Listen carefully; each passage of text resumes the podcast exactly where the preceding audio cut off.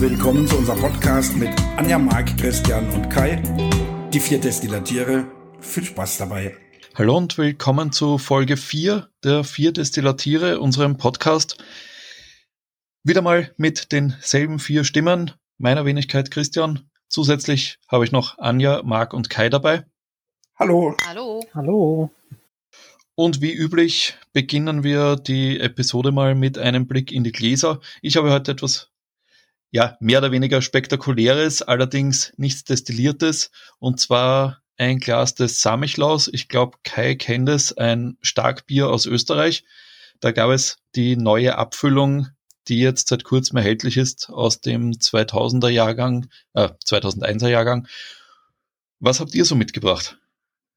Also ich habe heute heißes Wasser mit Rosenwasser ähm, gemischt, ähm, einfach um mich ein bisschen auf die Rose einzustimmen. Rose an sich beruhigt so ein bisschen und von daher habe ich Rosenhydrolat im heißen Wasser.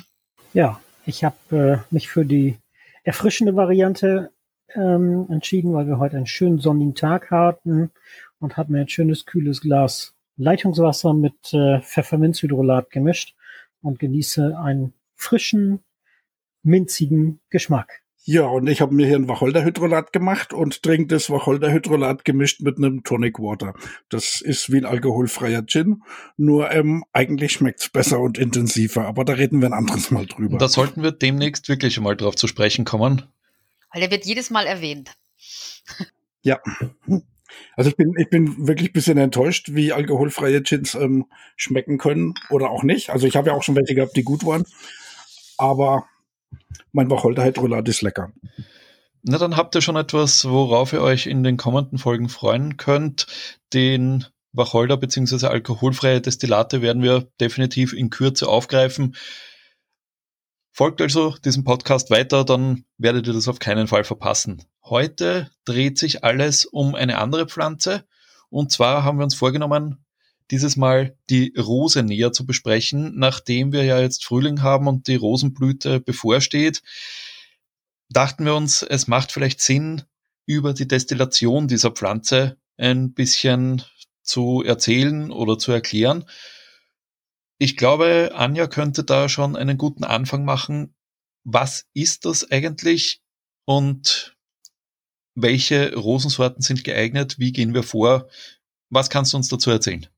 Also die Rose, ähm, im Ursprung sagt man, dass sie aus Kleinasien stammt und dass sie so aus dem zehnten äh, nee, 1000 vor Christus ungefähr ähm, schon entstanden sein soll und auch in Griechenland zu Hause war und dann die Destillation bei Avicenna im 11., 12. Jahrhundert schon eine Rolle gespielt hat. Und wir nutzen heute im Grunde zur Destillation die Rosa Damascena und die Rosa centifolia. Und ähm, wir können auch die sogenannte Essigrose nehmen, die Apothekerrose. Das ist die, die überall an dem Strand wächst. Die dicken Hagebutten haben ja immer diese fünf Blütenblätter die kann man auch dafür nutzen. Und ähm, diese Rosengewächse sammelt man am besten morgens ähm, so zwischen fünf und neun Uhr, damit das ätherische Öl, das die Rose ausbildet, dann auch noch in der Pflanze drin ist. Dann wird sie gesammelt und dann wird die Rose im Gegensatz zu vielen anderen Pflanzen in dem Koch direkt, äh, äh in dem Topf direkt gekocht ähm, so sagt man ein Teil Blüte, drei Teile Wasser und das wird dann in den Alambik gegeben, so heißt dann dieser große Ballon und das wird dann gekocht und daraus wird das erste Destillat gemacht und das ist dann schon einmal ein Rosenwasser, das dann äh, milchig trüb ist, was dann auch der ähm, der Maya entspricht. So hieß das erste Wasser dann. Also im Endeffekt ein Rosenhydrolat dann. Nein, noch nicht. Das ist das Rosenwasser, die erste Variante. Und jetzt wird mit dem Wasser und nochmal Rosenblättern die zweite Hydro äh, Destillation äh, durchgeführt. Wenn die zweite Destillation durchgeführt wurde, danach nennt sich das erst Rosenhydrolat. Jetzt ist es erst das richtige Rosenwasser. Und das sind so die konventionellen Destillen oder Destillerien, die das dann so machen. Die, die hochwertiger arbeiten, die machen sechs oder bis zu 14 Destillationen, um möglichst viel verschiedene Inhaltsstoffe rauszukriegen, weil jedes Mal die Basis ab der zweiten Destillation dann das Rosenwasser ist. Hat das einen tieferen Grund, warum man da so viele Destillationen benötigt? Die erste Destillation gibt so gut wie gar kein ätherisches Öl. Und dann hat es durch das ähm, Hydrolat in der Kombination mit den nächsten Rosenblättern einfach einen, einen, sehr viel größeren Ertrag. Wobei die Rose ja sowieso nicht so wahnsinnig spendabel ist. Man braucht so vier bis 5.000 Kilo Rosenblätter, um ungefähr ein Liter ätherisches Öl zu produzieren. Und das schon, indem man den zweiten Gang gehabt hat. Ich dachte immer, dass diese Rücklaufdestillationen, wo dann die Rosenblätter ein zweites oder ein drittes Mal destilliert werden, auch damit zusammenhängen, dass man einfach ähm, das Rosenöl haben wollte und dann halt einfach nochmal mehr durchkommt, wenn man ein zweites Mal destilliert oder ein drittes Mal und man keine Verwendung für das Hydrolat oder Rosenwasser in den Mengen hatte, die man da dann ähm, übrig hatte am Schluss. Und dass deswegen Destillieranlagen, es gibt auch Destillieranlagen, wo das automatisch das ähm, zurückläuft, das Hydrolat und ein zweites Mal oder ein drittes Mal durchgedampft wird.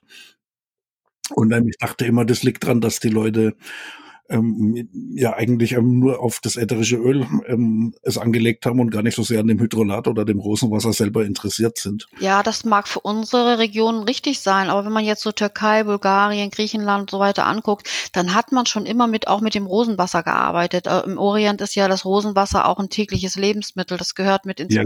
Marzipan, ja, Süßspeisen in Grieß, in die ganzen in Persien, die die Lassis, die mit Rosenwasser gemacht werden. Also da ist es dann schon auch wichtig, dass man das Rosenwasser Dosenwasser selber hat.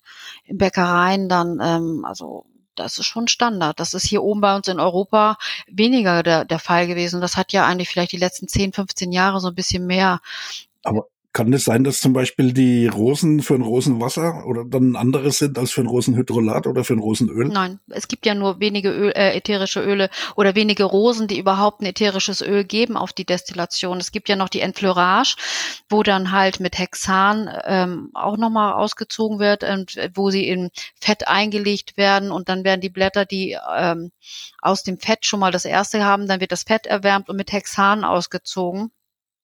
Und äh, da kann man auch die Mairose nehmen. Aber für eine ganz klassische Wasserdampfdestillation nimmt man eigentlich die Damascene und die Centifolia. Also die Lösungsmitteldestillationen sind ja für uns im Hobbygebrauch eher nicht anzuraten, weil wir da Nein. doch mit Stoffen hantieren, die in Leinhand sehr gefährlich ausgehen können. Ähm, Wasserdampfdestillation von Rosen Marc, hast du da schon Erfahrungen gemacht? Du bist ja da sehr umtriebig unterwegs gewesen in letzter Zeit, was verschiedene Pflanzen betrifft. Genau, und die Rose ist äh, genau das, äh, wo ich äh, ganz häufig darauf angesprochen werde, weil das Thema Rosenwasser mal allgegenwärtig ist, gerade in der Seifenherstellung oder in der Parfümherstellung interessiert das die Leute immer ähm, brennend. Und ich habe gerade ganz gespannt äh, Anja zugehört, weil alles, was ich bis jetzt äh, versucht habe, hat nicht funktioniert. Ich habe es äh, beim ersten Mal mit einer Rose, die in meinem Garten wächst, ähm, einfach mal ausprobiert, was äh, im Ergebnis gleich null war, weil es einfach ähm, ungeeignet war. Aber hat trotzdem Spaß gemacht. Ähm, deswegen würde mich jetzt nochmal äh, ganz brennend interessieren, Anja, du kochst die ähm, Rosenblätter in der Destille, destillierst aber dann eine Menge ab und diese Menge packst du dann wieder mit neuen Rosenblättern in die Destille. Das ist so oder? Genau, du hast genau am Ende ist es Hydrolat und in dieses Hydrolat machst du wieder äh, ein Teil Blüten, drei Teile von dem Hydrolat und dann wird äh, das nochmal durchdestilliert. Dann hast du das ätherische Öl und auch ein echtes Rosenwasser. Und das ziehst du dann aber auch, wenn du jetzt 100 Gramm äh, Rosenblätter reinpackst, ähm, mit äh, ziehst du auch 100 Milliliter ähm, Hydrolat oder ist das eine andere Mischung? Ähm, nee, das ist eigentlich ein bisschen weniger. Ähm, Drittel, es kommt da auch nur raus. Das, okay. also es ist nicht die Masse, die da kommt.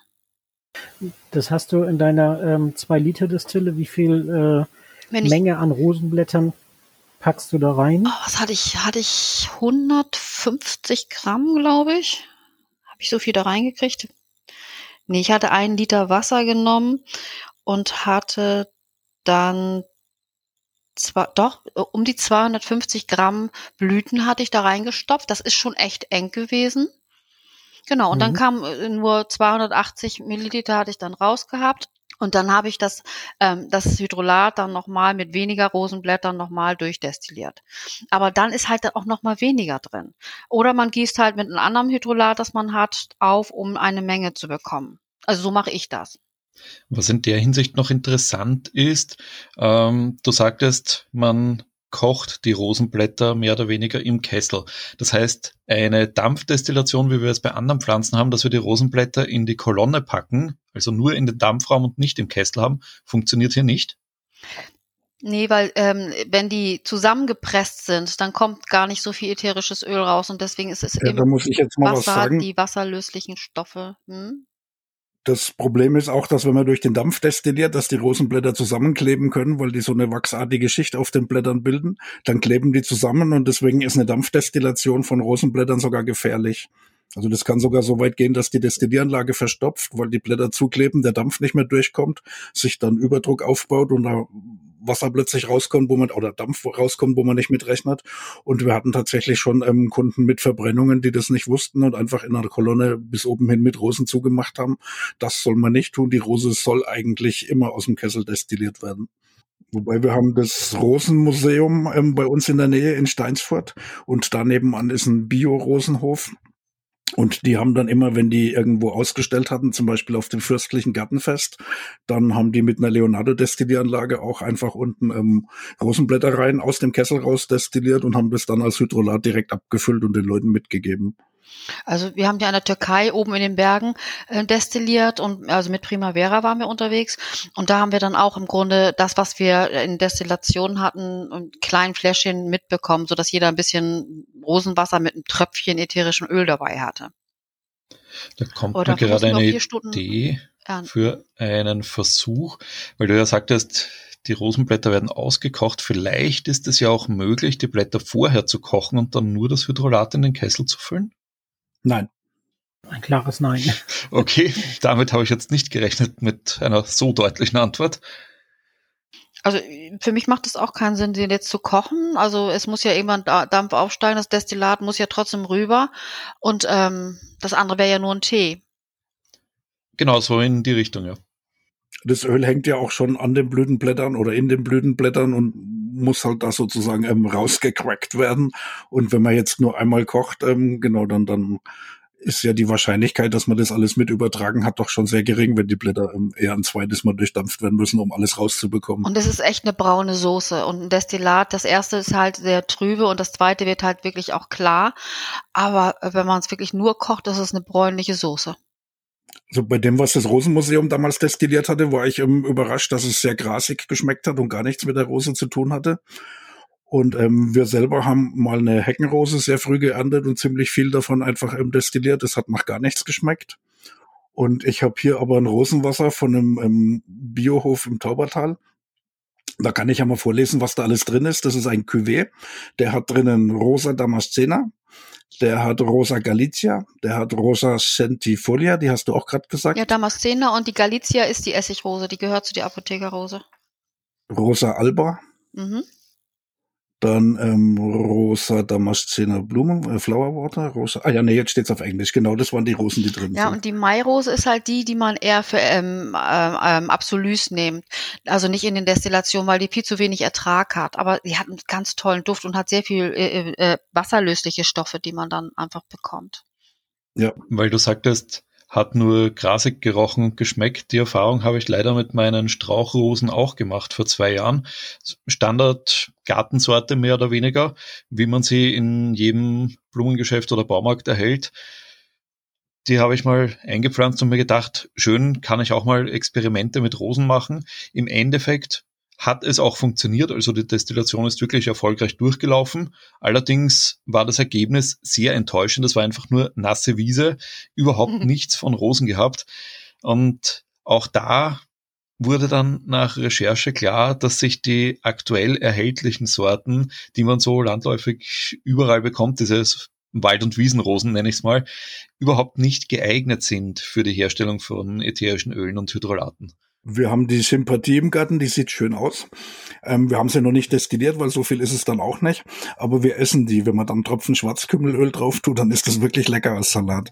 Die Rose kann man so viel einsetzen. Also ich finde sie auch toll im Salat dann oder wenn man irgendwie ne, ne, so, äh, ach Mensch, heute stotter ich mir aber auch eine Naht zurecht, ist ähm, in, in eine süße Butter. Wenn man einfach ein Butterbrot hat und dann einfach mit äh, Rosenöl, ein paar Rosenblätter da mit rein und dann hat das mit unterm Honigbrot oder unterm Erdbeerbrot einen ganz tollen Geschmack.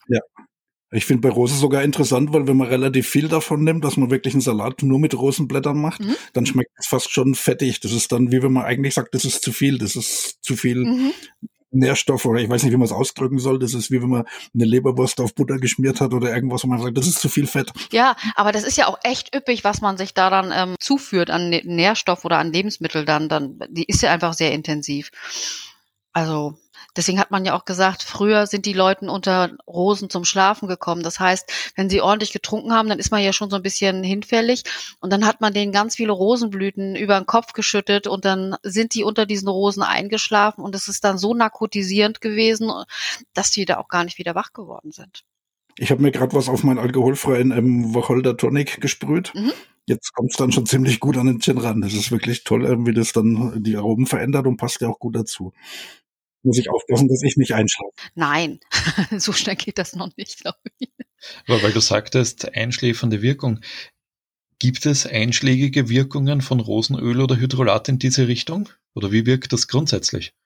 Also grundsätzlich ist ja, dass, dass die Rose erstmal antiviral, antibakteriell ist, dass sie entzündungshemmend ist, dass sie insgesamt kühlend wirkt, dass sie ähm, ausgleichend ist, dass die Haut gut gepflegt wird. Und man sagt so bei der Rose ist das etwas für alle Lebensphasen. Es bringt den Menschen auf die Welt, und es bringt einen zum Erblühen, so wie es nachher die Abschiedsphase hat oder wenn man in Wechseljahren ist oder in, in Stoffwechselstörungen hat, wenn man irgendwie Abnabelungsprobleme hat.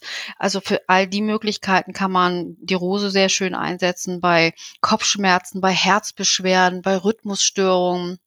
Also in der ganzen Herzebene, wo man ja auch sagt, die Rose ist so die Herzkönigin, die universelle Liebe und sie ist der Aphrodite zugeordnet und das Metall der Aphrodite ist das Kupfer.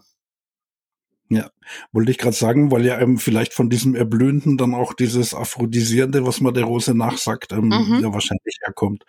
Genau, es ist ja, da sagt man ja Fruchtbarkeit, Aphrodisierendes, Anregendes, ein Nerventonikum, wenn man in Stress und hektischen Zeiten unterwegs ist, ist sie ausgleichend, dann gibt sie einem so eine Hand und ähm, dann ist man so ein bisschen umhüllt. Also ich habe damals das Rosenwasser bekommen. Ich bin in der Türkei ja gewesen und sollte dann nach Hause fliegen und zwar alleine, äh, weil ich als einzige nach Hamburg geflogen bin. Die anderen sind irgendwie in Süddeutschland geblieben. Und ich habe gesagt, nee, und ich habe die Hosen voll und ich möchte nicht und habe dann Rosenwasser ins Wasser bekommen und habe das dann ziemlich zügig getrunken, weil ich es einmal sehr lecker fand und zum anderen habe ich dann gar nicht mehr gemerkt, wie ich eingestiegen bin und wie ich nachher wieder in Hamburg ausgestiegen bin und dachte, oh, also irgendwie hat es mich hier auch wirklich ausgenockt. Es war total entspannt. Das ist wirklich ja, großartig. Ne, so dämpfend insgesamt, wo man auch so sagt, auf der einen Seite euphorisierend, das ist stimmungshebend, dem Herzchakra zugeordnet, also wieder harmonisierend, das ist wieder dämpfend und ähm, man kann sich auch mit ätherischem Rosenöl umbringen. Wenn man einen Liter trinken würde, bei zweieinhalbtausend, glaube ich, ist das dann, dann würde das Atemzentrum auch tatsächlich aussetzen. Wow. Aber der Geschmack ist nicht zu ertragen. Gut, das ist aber wahrscheinlich bei sehr vielen ätherischen Ölen der Fall, dass man bei so hohen Dosierungen dann ernsthafte Probleme bekommt. Ja. Bei Wasser auch. Aber wenn man ja so sagt, mit der Rose ist so alles so schön, aber es gibt halt auch da ein Limit. So ein Liter, das muss man auch erstmal schaffen. Der Geschmack ist dann doch sehr intensiv und auch kostenintensiv, ne? Also was. Wasser ist auch tödlich. Ja, ja, das stimmt. Was, was mich jetzt nochmal interessieren würde, äh, Anja, wenn ich jetzt ein Rosenwasser ähm, äh, mir herstellen möchte, wo, wo beziehst du denn, ähm, äh, du brauchst ja frische Blätter. Mhm. Und äh, wenn ich 250 äh, Gramm jetzt aus meinem Garten ernten möchte, dann brauche ich ja schon da Rosen, was nicht funktioniert. Kann ich die beim äh, Blumengeschäft bestellen also, oder wie machst du das? Ich hole sie beim Biohof, weil ich eigentlich auch ähm, beste Qualität haben möchte. Ich möchte keine Pestizide oder Rückstände haben, weil in der Destillation das auch übergeleitet wird.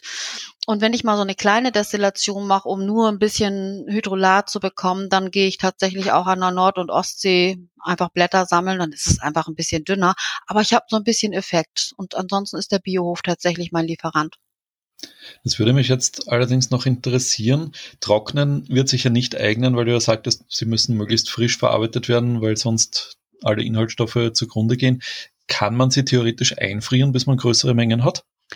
Ich bin überhaupt kein Freund von Einfrieren. Also da bin ich auch kein Ansprechpartner. Da lebe ich so ein bisschen der chinesischen Medizin entgegen, wo man sagt, wenn man ein Lebensmittel gefroren hat, dann sind die Eiskristalle drin und die werden nie wieder aufgelöst. Und ähm, ich habe mit Einfrieren nichts. Also ich halte es ineffizient, aber es soll funktionieren. Aber ich würde es auch nicht tun. Also was jetzt nochmal sehr spannend wäre, ähm, über das Thema Hose, äh, so die Wirkung von dem Harmonisieren, wie du schon sagst. Ähm, ich finde es immer sehr spannend, äh, wenn man sich, ähm, ich denke ja manchmal so, äh, man merkt das schon, wenn man zu Hause destilliert, ob man jetzt äh, Rosmarin äh, destilliert oder Lavendel. Ähm, ich habe es tatsächlich schon mal ein bisschen provoziert, indem ich einfach während eines Gesellschaftsspiels unterschiedliche Destillationen gemacht habe mit äh, Lavendel und Rosmarin. Das ist ein Unterschied wie Tag und Nacht. Äh, also ist tatsächlich so, allein aus dem Geruch, der aus der Destille kommt. Aber wenn ich jetzt äh, also mir irgendwie einen Hydrolat machen will, wenn die Kinder mal abends äh, aufgedreht sind, äh, dann ist äh, Rose eine gute Wahl oder wie ist es da mit den Kindern? Unbedingt. Also sehr gut einsetzbar bei Kindern dann. Es ist entspannt und kann eben auch schlaffördernd sein.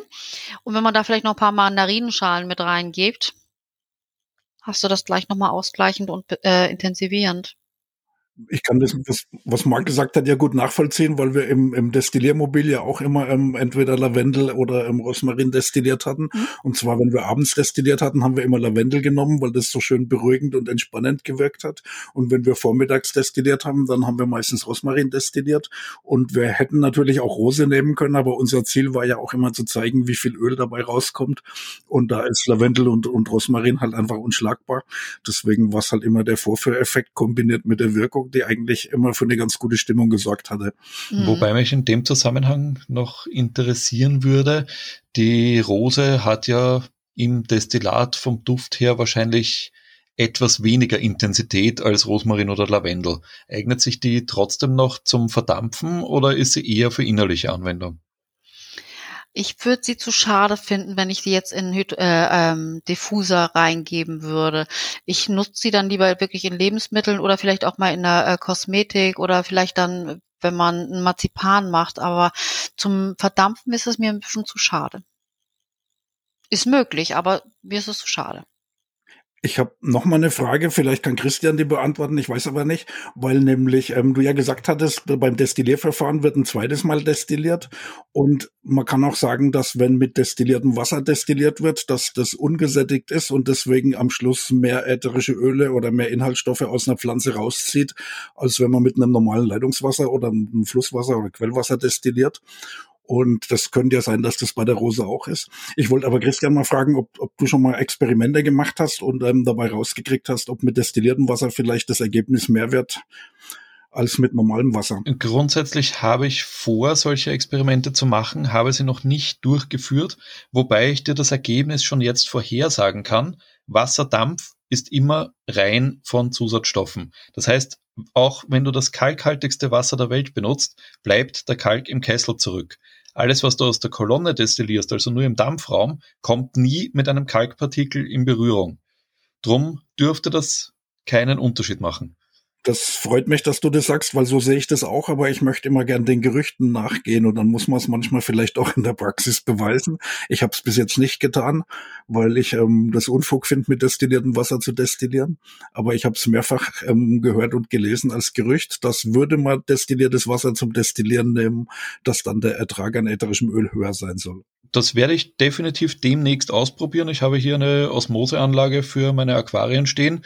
Das heißt, ich bekomme an einem Schlauch ein relativ reines Wasser und am anderen das ganze aufgehärtete, kalkhaltige Wasser. Eignet sich hervorragend, um hier ein Vergleichsexperiment einmal zu starten. Ja, fantastisch. Das wäre ja nun äh, schon spannend. Das ist ja dann ein Unterschied. Die Rose wird ja im Kessel destilliert. Also dann könnte es ja tatsächlich sein, dass das äh, einen Unterschied macht. Mit der Rose werde ich es leider nicht durchführen können. Da fehlt mir einfach das nötige Material. So viele Blütenblätter habe ich dann wahrscheinlich nicht zur Verfügung, um zwei Destillationen damit zu machen. Nee, aber das wäre ja von Kais Argumentation her das Einzige, wo man dann sagen könnte, da könnte ja äh, tatsächlich dann ein, ein Fünkchen Wahrheit drin sein, wenn das äh, Zeug direkt mit dem Wasser in Berührung kommt. Vielleicht bringt es dann ja was. Das ist richtig. Man kann natürlich auch andere Sachen aus dem Kessel destillieren. Also bei einer Destillation aus dem Kessel heraus kann ich nicht mehr unterschreiben, dass das keine Auswirkung hat, weil da ja nicht nur der Dampf im Spiel ist. Du hättest das gar nicht so sehr weit bis ins Tal der Rosen in Bulgarien. Ich glaube, von dir aus sind es nur mal so 1000 Kilometer oder ein bisschen drüber. Es ist etwas kürzer als von dir, aber trotzdem noch eine relativ lange Reise, vor allem in der aktuellen Situation. Mal im Juni so einen Kofferraum voll machen. Wobei ich habe seit letztem Sommer zwei Stöcke der bulgarischen Ölrose hier bei mir stehen. Oh, wie schön. Ja. Sie haben leider noch nicht geblüht. Ich habe da noch eine lustige Geschichte dazu. Euch habe ich sie, glaube ich, schon mal erzählt, weil ich war damals in Bulgarien im Tal der Rosen. Wir haben da eine Destillieranlage hinverkauft und dann habe ich gesagt, die liefere ich selber aus. Da möchte ich mir das Ganze gleich vor Ort angucken. Und dann konnten wir das so toll timen, dass ich in Kasanlak bei dem Rosenfest ähm, pünktlich angekommen bin. Und ähm, war natürlich spannend. Die haben auch gerade das Rosenmuseum neu umgebaut. Und ähm, da haben wir unterwegs auf der Strecke eine gigantisch große Destillieranlage gesehen, die so groß war, dass LKWs da rangefahren sind. Und dann habe ich gedacht, ist ja super, wahnsinnig spannend, bin da ausgestiegen, habe meine Kamera genommen und angefangen, mich zu freuen und zu fotografieren. Und dann sind da wirklich ganz, ganz böse, schlecht gelaunte Security-Leute gekommen, haben gesagt, ich muss sofort aufhören zu fotografieren und ich darf das nicht und muss sofort verschwinden und soll froh sein, dass sie mir jetzt nicht meine Kamera wegnehmen. Also ist dann auch nicht so beliebt, dass man zuschaut, wie dort destilliert wird. Weil wenn man als Tourist dort durchfährt und eine Führung mitmacht oder irgend sowas, dann kriegt man überall gezeigt, wie in kleinen Kupferdestillieranlagen destilliert wird. Aber was da dann industriell halt groß destilliert wird, das sind schon ganz andere Dimensionen und da ist das auch ziemlich organisiert, dass halt wirklich hunderte Leute früh morgens auf dem Feld stehen und Rosenblätter zupfen in der richtigen Zeit. Und wir haben auch gesehen, dass die Destillieranlagen mehrfach belegt werden. Also da wird dann, wenn man zu einer anderen Zeit kommt, mit Geranien ähm, destilliert. Und ähm, so schaffen die das, dass die da halt mittlerweile riesige Mengen ätherische Öle wahrscheinlich für den Weltmarkt produzieren in Bulgarien. Gut, das ist ja immer die Situation, sobald etwas industrialisiert wird, dann geht die ganze Romantik verloren und es bleibt eigentlich nur mehr der Profitgedanke. Also wir haben, wir haben die Felder gesehen, wo früher ja nur Rosen gepflanzt wurden. Und es ist schon ziemlich eindeutig, dass da auch Lavendel gepflanzt wird und auch Geranien. Das waren drei Arten von Pflanzen, die wir gesehen haben, wo man, wo man sagen kann, da wird halt zwei Wochen lang oder drei Wochen lang die Rose destilliert und dann ist die irgendwann vorbei und dann kommt halt danach die Geranie oder davor der Lavendel. Also die, die schaffen das, dass die ihre Destillieranlagen dann halt auch drei, vier Monate am Laufen haben und nicht nur wie früher dann ein, einmal eine Saison mit Rosen haben. Das machen die auf Sardinien auch. Da kommt so ein Bauer nach dem anderen und dann wird halt Pflanze nach Pflanze destilliert und so ist die dann vier Monate über die Sommermonate im Gebrauch. In Frankreich verfolgen sie ein anderes Prinzip. Da gibt es die fahrenden Destillateure, die eben mit ihrer Anlage reisen und dort eben ein Feld nach dem anderen abernten. Finde ich eine eigentlich geniale Institution, irrsinnig nett anzusehen und könnte ich mir zum Beispiel auch vorstellen, das einmal beruflich zu machen, wenn ich die Gelegenheit hätte. Ja, das ist bestimmt also in Deutschland war das ja immer problematisch, eine bewegliche Destillieranlage. Da hat sich das Gesetz möglicherweise mittlerweile gelockert. Aber in Frankreich gibt's ja auch fahrende ähm, Alkoholdestillieranlagen. Die haben auch Dresder-Distillen, wo die dann zu den Weinbauern fahren und die, hm, wenn die Maische fertig ist, fahren die und brennen Obstbrände. Und ähm, das ist schon ein beeindruckender Beruf, den es aber auch in Frankreich, glaube ich, nicht mehr gibt mittlerweile. Sehr spannend. Aber die Destillieranlagen, die sind in Frankreich noch sehr oft zu finden. Also die findet man in der Normandie, wo es um Calvados geht. Da stehen überall fahrbare Destillieranlagen rum, wo dann auch Calvados hinten dran verkauft wird, der aber nicht mehr in diesen Anlagen gebrannt wird. Und ja, wenn man so irgendwo in der Provence fährt, da stehen überall die fahrbaren Lavendel-Destillieranlagen bei den ganzen Lavendelmuseen in Frankreich. Und schon beeindruckend, wie groß die sind und was da auch ähm, für ein Aufwand gewesen sein muss, mit so einem Traktor dann irgendwo aufs Feld zu fahren und frühmorgens anzufangen zu destillieren. Dann wird den ganzen Tag durchdestilliert, sehr wahrscheinlich, und am nächsten Tag steht man schon wieder auf dem anderen Feld. Ja, weil die Ernte ist ja überall ungefähr zum gleichen Zeitpunkt. Also geht's einfach nur drum, maximal viel zu destillieren innerhalb von den drei, vier Wochen, in denen da halt man die Möglichkeit hat zu ernten. Das habe ich gar nicht gesehen. Als wir in Frankreich unterwegs waren, waren wir in so kleinen Destillen, ähm, so familiär geführt und da wurde uns das so ein bisschen erzählt und erklärt. Da äh, ist mir nie so eine fahrende Destille aufgefallen. Auch als wir in Grass waren, da haben wir, das haben wir nicht mal gefunden. Wir haben das äh, Parfümmuseum und alles gefunden, aber die Destillationsecken haben wir irgendwie gar nicht so richtig gefunden. Ich glaube, in Grass habe ich auch keine gesehen. Aber es gibt in der Provence mehrere so kleine Destilliermuseen noch verteilt und es gibt auch in einem Ardèche oben in den Bergen eins, wo, wo Lavendelfelder sind, wo man dann auch mit dem Wohnmobil schön dazwischen stehen kann. Da kann ich ja vielleicht auch ein paar Fotos mal auf die Homepage stellen. Mhm Mal schauen, wie man das macht in dem Podcast, dass man Fotos reinbringt und zack sind wir beim Film. Aber ich habe ich hab ganz tolle Fotos von diesen fahrbaren Destillieranlagen ähm, über die Jahre gesammelt auch, weil die mich schon immer beeindruckt hatten. Und eigentlich habe ich mir immer gewünscht, so eine hinten dran hängen zu haben und mitnehmen zu dürfen. Du bist ja auf dem Weg dahin. Das könnten wir vielleicht einmal in einer extra Episode ansprechen. Ausgefallene Destillationswege oder ähnliches. Mal sehen, was sich da so ergibt. Ich glaube, mit der Rose sind wir jetzt im Großen und Ganzen durch. Hat noch jemand etwas zu ergänzen? Ähm, nee, aber es war schön. Es gibt massenhaft Sachen, aber jetzt haben wir sozusagen einen Kernpunkt der Rose erfasst. Also für mich ganz wichtig, dass äh, ich nochmal Anja frage, wie viel Rosenblätter besorge ich mir jetzt? Und dann werde ich erstmal durch die Bioläden tingeln und gucken, wer mir frische Rosenblätter besorgen kann. Das wird jetzt zu dieser Zeit wahrscheinlich schwierig. Ende Mai, Anfang Juni kommen sie. Welche, welche Menge brauche ich? Um's, du kannst äh, einen Teil Blüten und drei Teile Wasser nehmen. Also du kannst 250 Gramm Blüten und 750 Gramm Wasser, äh, Liter, äh, Milliliter Wasser nehmen. So eins zu drei. Und da kriege ich dann, äh, dann destilliere ich es einmal. Mhm. Dann nimmst du das ätherische Öl davon runter, das ist nicht viel, und mit dem Rosenwasser machst du die, die nächste Destillation. Das heißt, hier wäre ein perfekter Einsatz für einen Ölabscheider. Wahrscheinlich, ja. Dann hätte man den ersten, ja, wahrscheinlich schon. Das ist wahrscheinlich auch für, für mich so der einzige Einsatz, weil sonst habe ich ja immer nur eins und dann nehme ich schon wieder das nächste Material. Aber bei der Rose würde das dann in der Form tatsächlich Sinn machen. Also für die Zuhörer, die jetzt den Zusammenhang nicht verstehen, wir hatten in der Vorbesprechung letzte Woche einmal die Diskussion, wozu man mehr oder weniger kontinuierliche Ölabscheider benötigen würde. Und Anja konnte irgendwie keine sinnvolle Verwendung dafür finden das wäre jetzt ein Anwendungsfall, der vielleicht geeignet wäre. Ja, kann man so sagen. Ich glaube aber immer noch, dass bei der 2-Liter-Destillieranlage und bei Rosenöl ähm, trotzdem die Menge Rosenöl, die da rauskommt, auch im Idealfall so wenig ist, dass sich das dann auch nicht wirklich ähm, aus. Also gibt ja welche, die größere Destillen haben. Also ja. das wäre jetzt meine äh, genau. Frage an Anja gewesen. Ähm, ich glaube, du destillierst auch nur mit äh, zwei Liter. Mhm. Hast du tatsächlich dann eine eine abnehmbare Menge Öl dann bei den Rosen? Das ist, wie gesagt, das ist gering. Vielleicht sind das mal zwei oder drei Tropfen, wenn ich ganz viel Glück habe. Okay. Aber es sind jetzt keine Milliliter, was weiß ich wie viel. Das, das nicht. Das gibt die kleine Destille in der Form nicht her. Du kannst natürlich mit der kleinen Destille kontinuierlich erst alles einmal destillieren und alles in einem großen Kessel aufsammeln und den danach ein zweites Mal destillieren, mhm. indem du immer wieder füllst und leerst und füllst und leerst und destillierst und destillierst und das alles in dem Ölabscheider sammelst und irgendwann ist der voll mit Rosenöl. Genau. Das aber kann dir nur passieren, dass du halt Monate arbeiten musst dafür. Möglicherweise. Und dann bräuchte ich auch mehrere Aufsätze, weil das ja doch zwischendurch ein bisschen heiß ist, ne? Oder mehrere ja. Destillen, die man einfach austauscht. Ja, oder, oder eine andere Distille. Oder das. Oder, oder einen anderen Kessel unten zum Tauschen. Ja. Also ich habe im äh, auf den YouTube-Videos gesehen, als es 2017 noch äh, erlaubt war, dass tatsächlich Leute äh, 25 Liter Whisky-Maische mit einer 0,5 Liter Destille äh, destilliert haben. Und äh, ich habe mich äh, gefragt, man kriegt vielleicht 350, 400 Milliliter.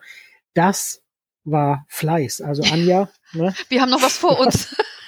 wollte ich sagen. Da kannst du mal eine Wochenende investieren und dann kannst du mal so acht Kilo Rosenblätter destillieren, bitte. Ja, aber darf ich, dann würde ich nach Uetersen hochfahren, mal zum Rosenmuseum und fragen, ob die ein paar ähm, ungespritzte Rosen haben. Mir fällt da noch was ein ähm, zur Rose.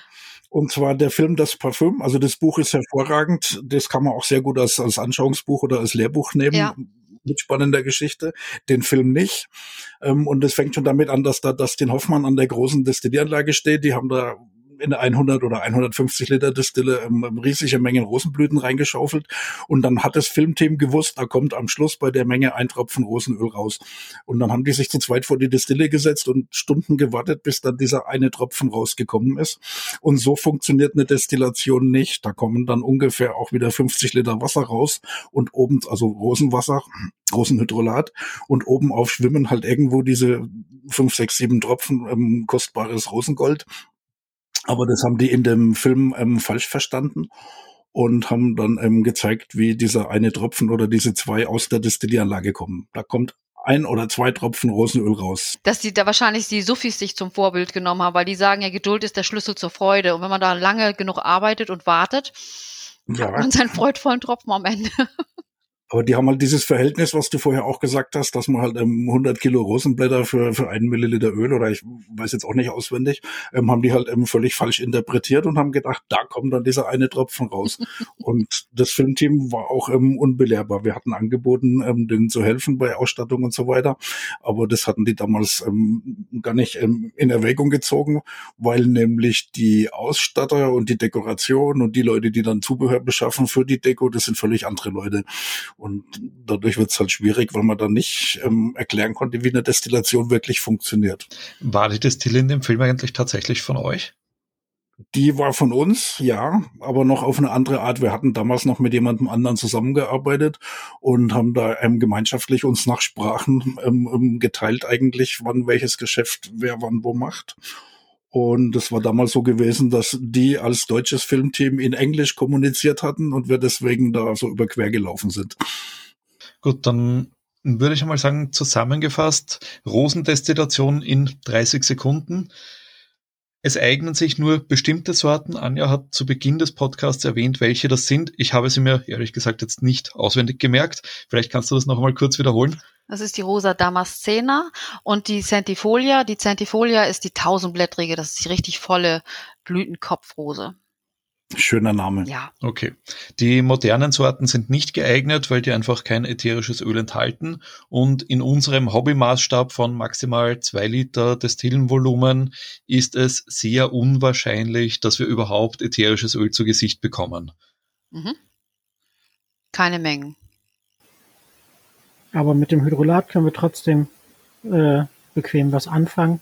Auch das, was wir privat machen, für Speisen oder ähnliches kann man durchaus was Leckeres machen, richtig? Auf jeden Fall. Wir können kühlende Kompressen nehmen, wenn jetzt bald der Sonnenbrand losgeht.